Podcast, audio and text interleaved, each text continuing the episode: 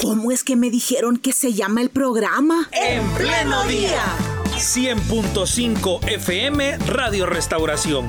Y en internet www.restauración.fm. De lunes a viernes de 6 a 8 de la mañana compartiendo información y reflexión. Mostrando la vida en directo.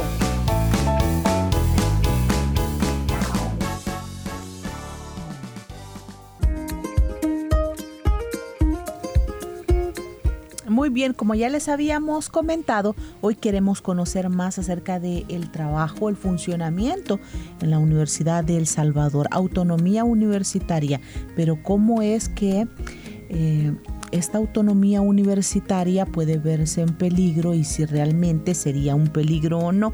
Se encuentra con nosotros vía internet Vicente Cuchillas, a quien le damos la bienvenida. Él es miembro del Consejo Superior Universitario y también representante del colectivo Universitarios por la Democracia. Maestro, gracias por estar con nosotros. Muy buenos días.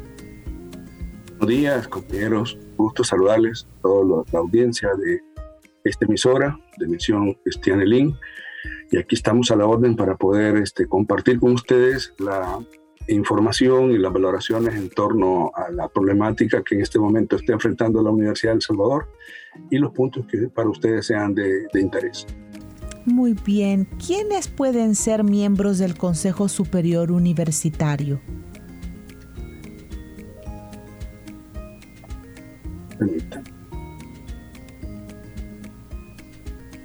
Ahí está, se me había desconectado. Este, miembros del Consejo Superior Universitario lo, lo conforma eh, el rector, que tiene voto, los decanos y decanas, los 12 funcionarios de las 12 facultades, 12 representantes del sector estudiantil y 12 representantes del sector docente. Somos 37 votos y cada uno con su respectivo suplente. Muy bien. Maestro, ¿desde cuándo la Universidad de El Salvador se le considera como una institución autónoma? ¿Siempre fue así desde su nacimiento? ¿O qué pasó en la historia de la Universidad del Salvador para que ahora tenga esta independencia, si podemos llamarlo así, de las, de las autoridades centrales o del gobierno central? Decirles que la Universidad del Salvador se fundó en 1841, no nace autónoma, no nace autónoma, nace bajo la, diríamos, la tutela del mismo gobierno, pero en, el transcurso de los años sí se le empieza a reconocer, ya en el siglo XIX, la autonomía universitaria, este es un concepto que dentro del pensamiento liberal se planteó para todas las universidades, para permitirle ese desarrollo científico académico sin la, la, estar bajo la disposición del, del vaivén político. Entonces estuvo bajo una condición de, autonomía otorgada por el presidente.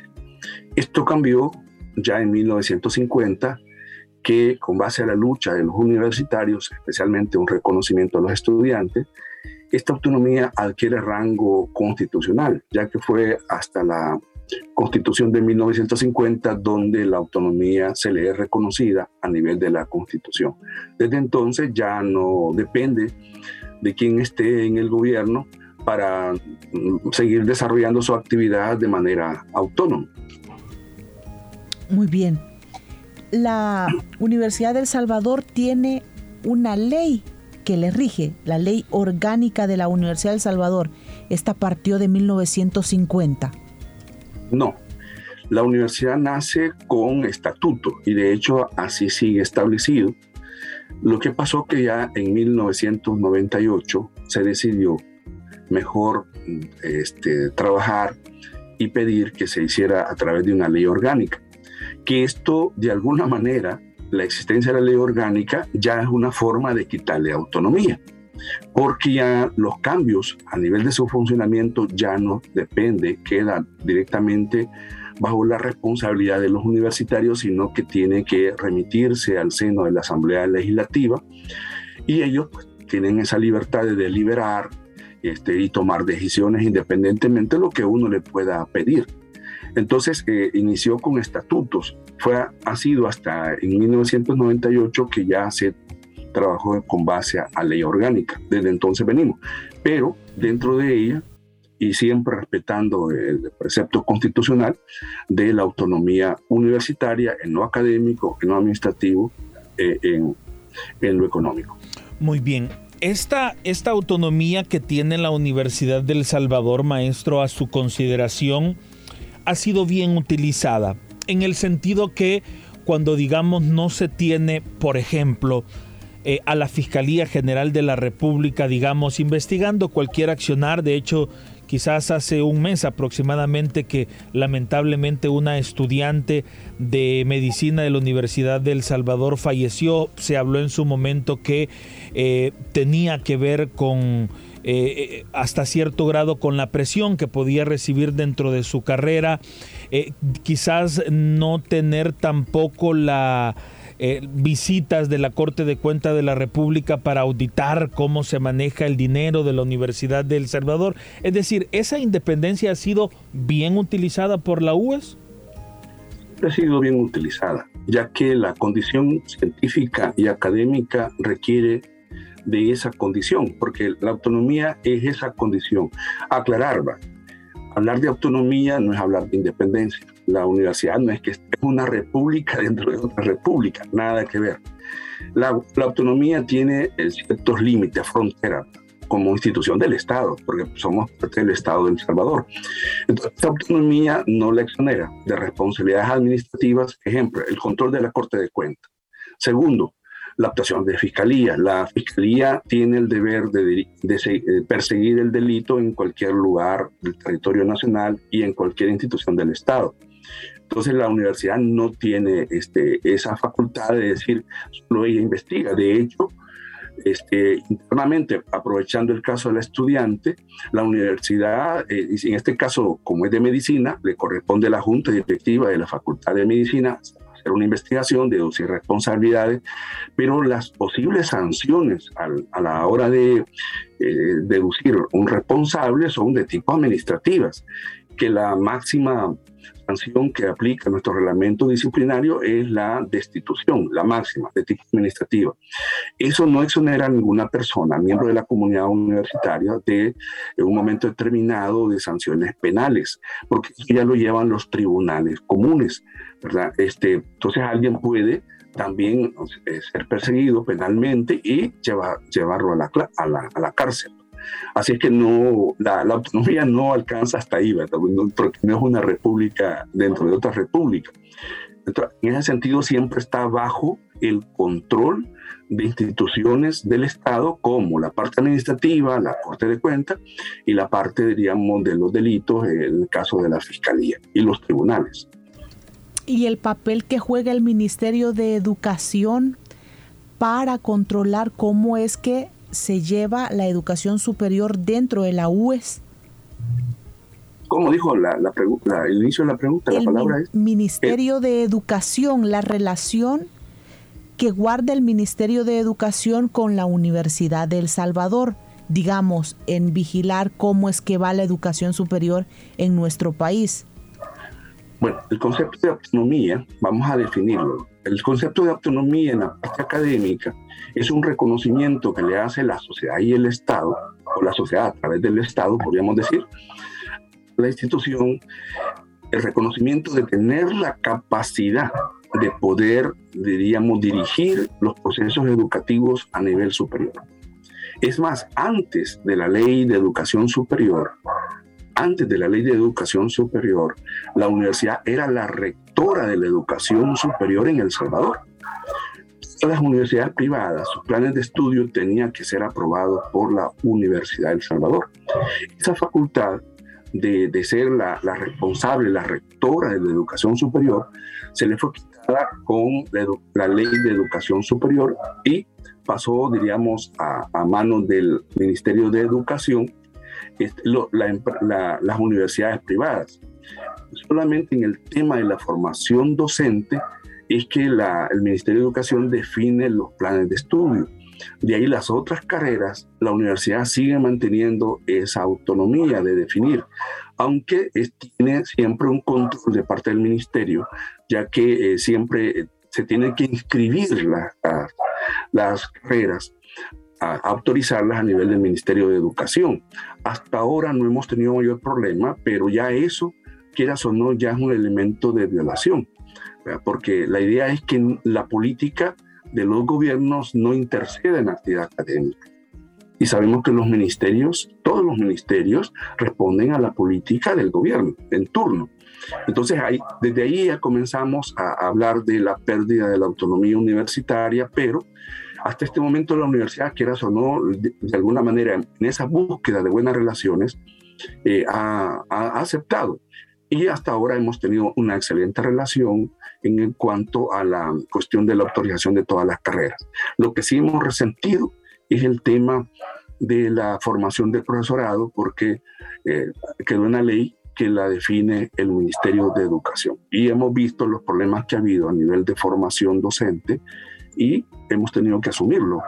Hemos hecho, lo que hemos hecho nosotros es aportar hacia el mejoramiento de los programas. En eso estamos. Ahora prácticamente casi todos los, las, el profesorado está suspendido hasta nuevo aviso. Este, de todos los profesorados que había, solo tenemos creo uno funcionando y está en esa relación, diríamos, de buena armonía con el Ministerio de Educación.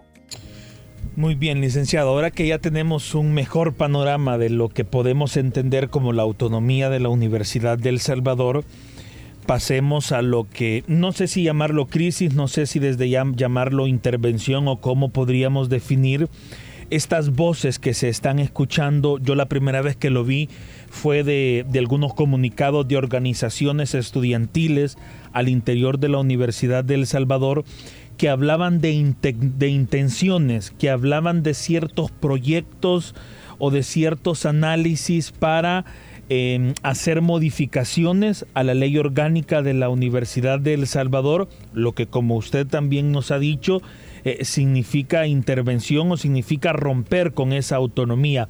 ¿Qué sabe usted sobre estos planes y estas ideas? Bueno, mire, conocimiento sobre la intención de ciertos grupos de nuevas ideas, porque ha sido a ese nivel. Hasta ahora no hemos visto una, diríamos, una unidad o una institución como el Ministerio de Educación trabajando en un proyecto de ley nuevo. No hemos visto, no tenemos conocimiento, pero sí de grupos de diputados, de algunos dirigentes de nuevas ideas que han estado trabajando justamente temas de reforma de la universidad a nivel de su ley orgánica. Eso sí, tenemos conocimiento de ahí hay fotos en Facebook que han estado subiendo ellos mismos, esta nueva universidad que se Colectivo. Y lo que ha pasado es que últimamente, hace dos semanas, salió a la luz de, por una denuncia de algunas, eh, digamos, organizaciones universitarias, que se estaba ya con un proyecto de ley que se iba a presentar a la Asamblea Legislativa. Yo desconozco si ese proyecto de ley es el que ellos han estado trabajando.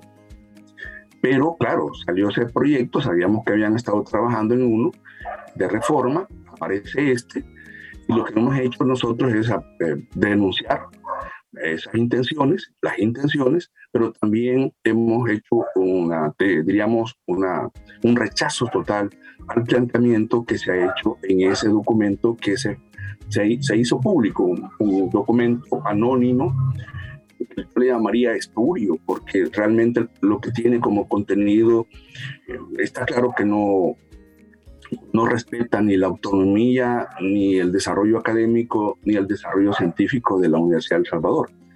La lleva por los pies, como diríamos. Así es que por eso es que ha habido un rotundo rechazo a ese planteamiento y es como una forma de mandar ese mensaje a ese grupo, a esos grupos, porque al final han salido como dos grupos, como lo, planteaba el diario El Mundo, creo, el diario, sí, el diario El Mundo, de dos grupos que están con esas intenciones de reformarla. Entonces, salir al paso y, y advertirle de que los universitarios y universitarias no vamos a permitir eh, que se viole de esa forma la autonomía. De, una intervención ya tenemos suficiente históricamente. De, las intervenciones, la más dramática fue la de 1972, que se inició el 19 de julio, que incluyó una intervención militar y después la intervención, diríamos, académica administrativa, instalando un, comité provisional, el famoso CAPUES, y imponiéndonos un rector, diríamos, ilegítimo.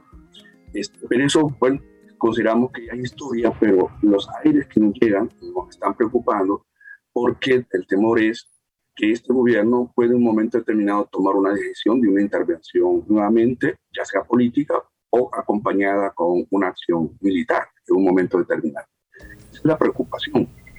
Y por eso hemos dejado clara la, la, posición de, de, decir rechazamos el intervencionismo en ese sentido. Bueno, debe de respetarse la autonomía universitaria, para eso existen canales. Si al gobierno en turno no le parece la forma de la actuación de la universidad, se puede discutir. Lo que sí no es negociable, que es una de sus grandes funciones de nuestra universidad, es la conciencia crítica. Y eso está obligada por su misma naturaleza de ser una institución académica, de, tanto de producción del conocimiento científico como la formación de los profesionales, de los futuros profesionales que necesita nuestro país. Así que tiene esa, ese deber social la Universidad de Salvador de mantener esa conciencia crítica y eso se lo garantiza la autonomía universitaria. El licenciado, con esto de la conciencia crítica, en las reuniones del Consejo Superior Universitario no se han abordado algunos temas de coyuntura, algunos temas de país, en donde quizá la Universidad del Salvador debería de sentar una postura y no lo ha hecho. Por ejemplo, en situaciones que ha vivido el país, la que estamos viviendo ahora con un régimen, eh, cuando han habido marchas y ha llegado multitudinariamente la población. Han habido momentos en donde hemos visto bien pasiva la Universidad del Salvador, callada. Estos aspectos ustedes los han discutido cuando se han reunido como miembros del Consejo Superior Universitario.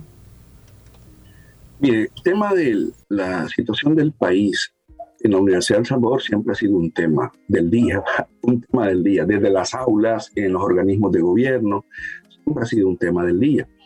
Y ha habido periodos históricos, eh, al conocer la, la vida de la universidad, que ha tenido un protagonismo muy significativo las últimas acciones que se estuvieron ventilando, donde se tomó la decisión de hacer una movilización, fue para el tema de la lucha contra la privatización del agua, que era una situación muy eminente, y se realizaron marchas de protesta y de alguna manera esas contribuyeron para que esas intenciones que había en ese momento, hace como tres, cuatro años, este, se detuvieran y, y el tema de la privatización del agua se postergara. Entonces hemos tenido esa situación. Lo que pasa es que la universidad es toda una dinámica. Es una dinámica. El pronunciamiento de la, de la universidad hay que verlo a diferente nivel. A nivel institucional están nuestras autoridades centrales, rectoría, ahí el rector le toca asumir, pero también tenemos los organismos colegiados como el Consejo Superior Universitario y la AGU, que son a nivel general los que pueden ser una voz oficial, a nivel de las facultades tenemos las juntas directivas y los decanos, pero además de eso tenemos la comunidad universitaria, los diferentes sectores, los profesores, los estudiantes y los trabajadores administrativos.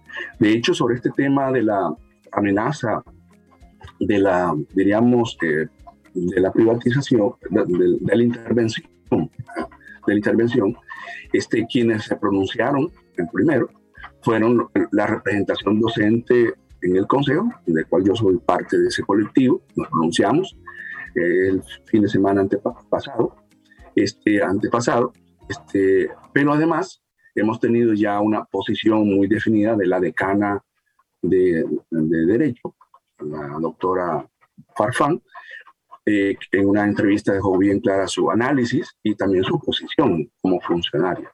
El último ha sido el, pronunciamiento que ha hecho el Consejo Superior Universitario sobre este tema. Así que ahí hemos tenido. En algunos temas todavía los organismos, acuérdense que son organismos colegiados, hay que hacer una discusión de los tres sectores, que, cuatro sectores que lo conformamos, estudiantes, docentes, decanos y rectoría, y esa construcción no es fácil a veces. Entonces, Por eso es que la dinámica es un poco más lenta, a veces más lenta. Nosotros esperamos eh, de que sea un poco más, diríamos, expedita y pueda haber un pronunciamiento mayor. Pero eso no inhibe, no prohíbe que los sectores de la comunidad universitaria también se pronuncien. Ya nos ha tocado. Por ejemplo, en, en la década del 70, que las autoridades eran, de, diríamos, de impuestas por la dictadura, le tocó, le correspondió a la comunidad universitaria hablar en nombre de la universidad. Y eso es legítimo. Es posible, es legítimo, y eso sí se ha estado haciendo. De hecho, yo he participado en todas las marchas, en lo personal, y otros colegas, y he visto estudiantes en las marchas que, en las cuales hemos cuestionado varias políticas de este gobierno, especialmente el tema la, que tiene que ver con la democracia. Claro, falta más, más protagonismo de la institución en general y eso es lo que estamos trabajando. Y esperamos que dentro de poco eso podamos tenerlo a ese nivel de la expectativa de la población que espera de su Universidad de El Salvador ese protagonismo que históricamente ha tenido. Y eso estamos conscientes y estamos trabajando en ello. Muy bien, maestro. Eh, leyendo los comentarios a nivel de redes sociales e incluso en su momento cuando todo este tema se da a conocer que lo comentábamos también en nuestro programa, eh, los comentarios de las personas en algunos casos son que la universidad tiene planes de estudios desactualizados, que la universidad quizás no tiene una eh, a, ver, una dinámica de ir reformando la ley orgánica y que esa ley orgánica vaya respondiendo a las necesidades actuales de este país. En ese sentido, maestro, usted, eh, con el colectivo también que mencionábamos al inicio al que usted pertenece, ¿no se podría aprovechar este momento o esta coyuntura para hacer algunas modificaciones a la ley orgánica o cuál es su posición al respecto. ¿Está perfecta la ley orgánica como está o son necesarios algunos cambios? Bueno, tocado dos puntos. Uno, el tema de las quejas de nuestros eh, miembros de la comunidad universitaria. Decirles que en lo personal yo soy una, he estado muy al pendiente, he estado tratando de sistematizar los, los cuestionamientos y la mayoría coincide con la visión que tenemos nosotros en el interior. Yo he sido uno de los grandes críticos de unas prácticas corruptas, prácticas, diríamos, de mediocridad. Bueno, y últimamente acciones de matonería, hemos sido víctimas. Nuestra, yo pertenezco a una organización en la universidad y hemos sido víctimas de ataques de miembros de la comunidad universitaria, pero ya de acciones, diríamos, violentas. Y lo hemos denunciado. Nosotros estamos conscientes de que hay serios problemas en la universidad, serios problemas en la universidad tanto en la parte, diríamos, académica, administrativa, y también en la parte de su vida institucional política, y como lo que acabo de expresar. Eh, eso se está discutiendo permanentemente, hasta cierto punto hemos logrado algunos cambios. Falta mucho, porque la universidad quiere ser un reflejo de la crisis del país, eso se expresa en la universidad, y por eso siempre el llamado a la, a la comunidad universitaria, universitarios, el compromiso es de todas y todos. Y si no las autoridades lo asumen por iniciativa propia, desde la base, como ha pasado históricamente, hay que asumirlo, los estudiantes, los docentes. Y hay problemas en ese sentido. Pero sí hay una receptividad de toda esa problemática. De, de hecho, en este colectivo de docentes representantes ante el Consejo, ha habido una muy buena discusión y hasta ahora decirles que hay una buena decisión de entrarle en serio, comenzando con ese organismo, el Consejo Superior Universitario, que tiene un papel importante, pero no es toda la universidad, pero tiene un papel importante. Estamos intentando ordenar la casa, al menos ese colectivo. Sabemos que en otros espacios hay ese esfuerzo, pero hay mucho por trabajar. El otro punto es, es necesario cambiar la ley orgánica. Bueno, comencemos por esto. La universidad tiene su cuerpo jurídico, tiene cuatro niveles. Cuatro niveles. Uno, la ley orgánica, que es un nivel superior. Dos, sus reglamentos, que son arriba de 27 reglamentos, casi 30 reglamentos. están sus políticas, eh, que, cuando para completar la cuestión de, los reglamentos, sus políticas, que es donde se deciden las rutas de, a seguir en, en el quehacer académico, están sus lineamientos y sus acuerdos concretos, específicos. Perdón, son cinco niveles, había hecho cuatro, cinco niveles. Entonces se está viendo hasta eh, en qué niveles, desde los lineamientos para arriba, se tiene que hacer cambios o se tienen que crear nuevos lineamientos, porque a veces los problemas es que no hay una cuestión operativa y eso lo resuelve el lineamiento para ah, trabajar un aspecto de la vida universitaria. Entonces, eh, una de las propuestas que yo he acompañado es, señores, hay que revisar todo el cuerpo normativo de la universidad para que tenga una coherencia, pero también que responda a las necesidades actuales que tiene nuestra comunidad universitaria. A nivel de ley orgánica yo sé que hay cambios, y hay cambios que hay que hacer, y hay unos aspectos de esa ley orgánica que debe de mantenerse, especialmente el modelo de universidad, a mi criterio, es un modelo, que es un planteamiento liberal, de los más democráticos que puede existir a nivel de instituciones del Estado. Hay dos organismos colegiados donde hay mucha participación de los sectores. Eso usted no lo encuentra en ninguna otra institución del Estado.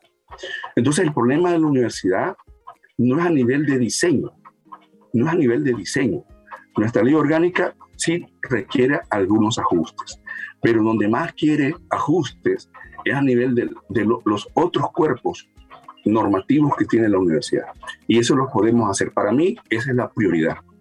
Pero lo más importante que requiere un cambio profundo es la mentalidad que hay en los universitarios ha habido toda una especie de, diríamos, de apaciguamiento, de, diríamos, de acomodamiento, y eso ha permitido que grupos de interés estén aprovechando una condición y este ejercicio democrático para, diríamos, eh, hacer prácticas corruptas. Y eso lo tenemos a nivel del Estado también. Eh, entonces, eh, eso es lo que hay que combatir. Porque si esas eh, prácticas de corrupción no se corrigen, mire, no va a haber normativa ni modelo de universidad que lo soporte. Entonces el problema de la universidad, más que aspectos formales normativos, es un problema también central de la conciencia universitaria. Entonces, e, es importante que ese nivel de conciencia se eleve se vea el compromiso social que hay y la responsabilidad que tenemos con la institución y veremos que los cambios eh, de la universidad van a ser más acelerados, más significativos. Y jamás se va a resolver con una intervención del Estado, jamás. Ese es un tema que tienen que resolverlo los universitarios y universitarias.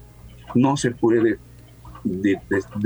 decir, eh, dudar de la capacidad y la voluntad, especialmente de los jóvenes. La universidad recibe cada año una, diríamos, una promoción arriba de 11.000 a 12.000, hasta 13.000, o llegamos a 13.000 jóvenes de la, de la juventud que ha, sobre, que ha sobrevivido en el sistema educativo.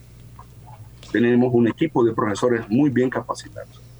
O sea que potencialmente nuestra universidad tiene la capacidad. Lo que falta es ponerla en acción, como lo ha hecho en otras oportunidades. Y hemos salido de crisis peores, como la intervención de la década del 70, que ahí sí hubo una intervención militar, hubo persecución, hubo despido, hubo destrucción del patrimonio y la universidad ha resistido. Claro, parte de estos problemas que tenemos también tienen que ver con esa herencia de, digamos, de destrucción, de daño eh, que ha tenido la universidad desde el 70 especialmente, en el 80 de igual manera, que pasó cuatro, eh, cuatro años cerrado, eh, su campus, su actividad se activó luego, gracias ahí a la labor de nuestro rector mártir, el ingeniero Félix Ulloa. Al interior de, de nuestro país, las sedes de la universidad, en el oriente, en el occidente, allí el trabajo no se ha detenido, allí continúa. Sí, la dinámica está, perdón que me mojé ayer y me está haciendo ya estragos la, la lluvia. Cuidado. En la garganta, sí. Eh, sí, la que se mantiene, todas se mantienen. hubo problemas en Oriente, en San Miguel, pero ya eso se resolvió.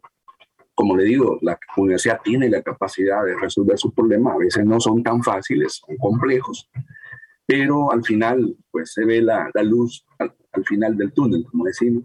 Y en San Miguel ya vamos viendo esa, diríamos, ese cauce que va dándose, que es donde teníamos una situación bastante crítica, ya se resolvió. De ahí todo lo demás está funcionando normal, pero eso no quita que en un momento determinado haya problemas.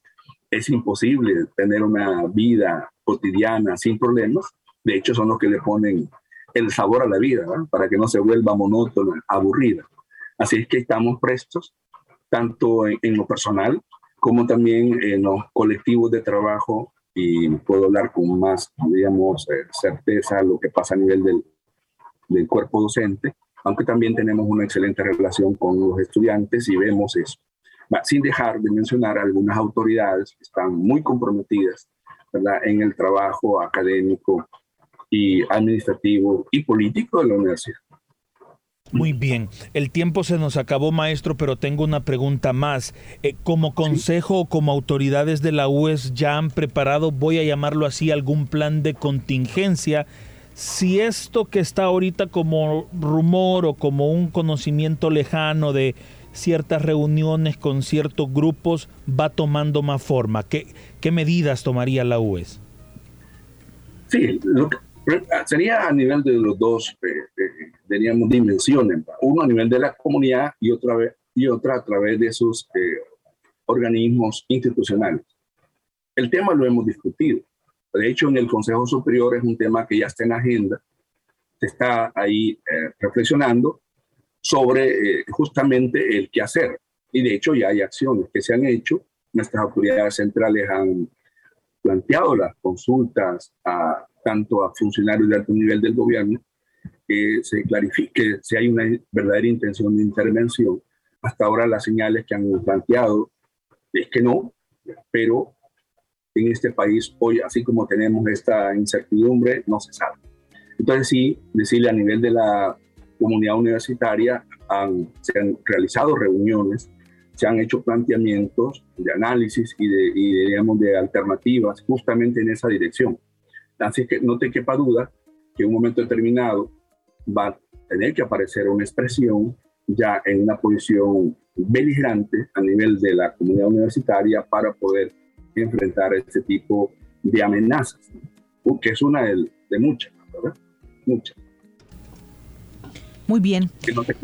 Le agradecemos su participación en esta mañana. Gracias, licenciado Vicente Cuchillas, por haber estado hoy con nosotros en el programa. Él es miembro del Consejo Superior Universitario de la Universidad de El Salvador, es decir, este organismo de toma de decisiones administrativas y académicas al interior de la única universidad estatal de nuestro país y también representante del colectivo Universitarios por la Democracia. Estaremos muy pendientes, licenciado, y gracias por su tiempo.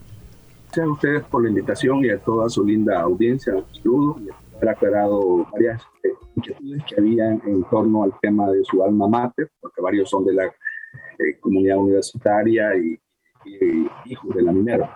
Así que un saludo y estamos a la orden. Pasen buenos días.